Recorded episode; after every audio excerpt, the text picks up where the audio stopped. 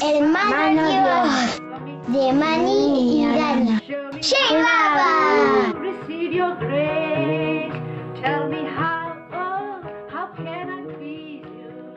Just to see you smile. La búfala de agua. Pasé mis vacaciones en Nasik desde 1929, cuando Baba mudó su sede central a ese lugar. Yo vivía con las mujeres Mandali en su vieja casita alquilada, de grandes terrenos y algunos árboles preciosos. Sunamasi, una de las mujeres Mandali mayores, estaba también con su hija Khorshid. El esposo de Sunamasi tenía un negocio de joyas finas en Mumbai. Posteriormente, cuando la firma se disolvió, muchos clientes de la alta sociedad le quedaron debiendo dinero, que no le pagarían.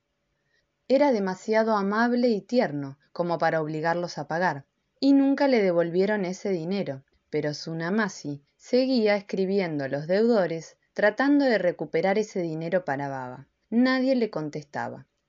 Finalmente le escribió una deudora de Mumbai diciéndole que no tenía el dinero, pero qué tal una búfala de agua en su lugar. Da mucha leche, agregó aquella señora. Esta respuesta disgustó a Tsunamasi y le sorprendió más aún lo que Baba le contestó cuando le dio a leer la carta. Baba sonrió. Recibe esa búfala, ordenó. Una búfala es mejor que nada. Esa búfala será al menos una fuente de leche para todos nosotros. Y así fue como la búfala pasó a formar parte de nuestro ashram en Nasik.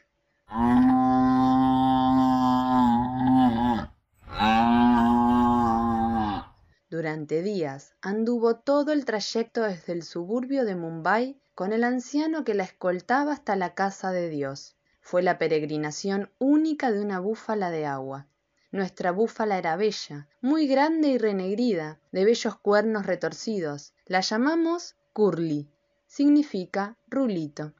Tenía la mirada triste y plácida de una maestra de escuela que estaba siendo muy paciente y quería que todos lo supieran. Y dio mucha leche, realmente mucha. Ordeñar una búfala requiere mucha arte y fuerza. Nuestra Balu, chiquita y tranquila, tenía arte y fuerza. Mañana y tarde yo observaba cómo Curly rumiaba su ración bovina mientras su leche, diestramente exprimida, caía en el gran tarro de bronce que Balú sujetaba entre las rodillas.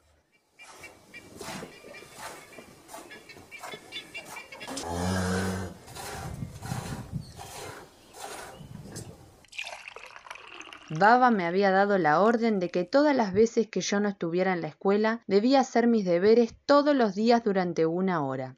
¿Estudiar en vacaciones? ¿No era eso aburrido?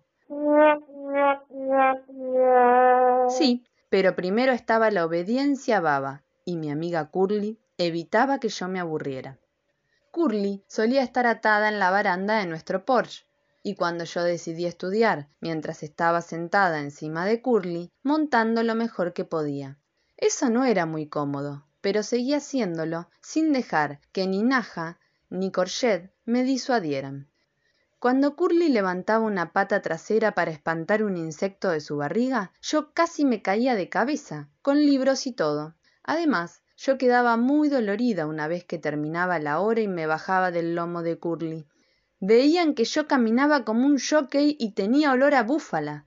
Las mujeres Mandali se quejaban de esto, con excepción de Mera. Mera era la única que estaba de mi lado, y a las compañeras de su hermana les decía Pero si Mani quiere estar sentada en la búfala para estudiar, ¿qué tiene de malo? Si eso es lo que le gusta hacer, déjenla. Mera era un encanto. Su amabilidad y su rápida comprensión de lo que una niña sentía hicieron que yo la amara al máximo. Son muchos los preciosos ejemplos como estos de cuando yo vivía con Mera, que conservo desde mi infancia y guardo cariñosamente en mi corazón.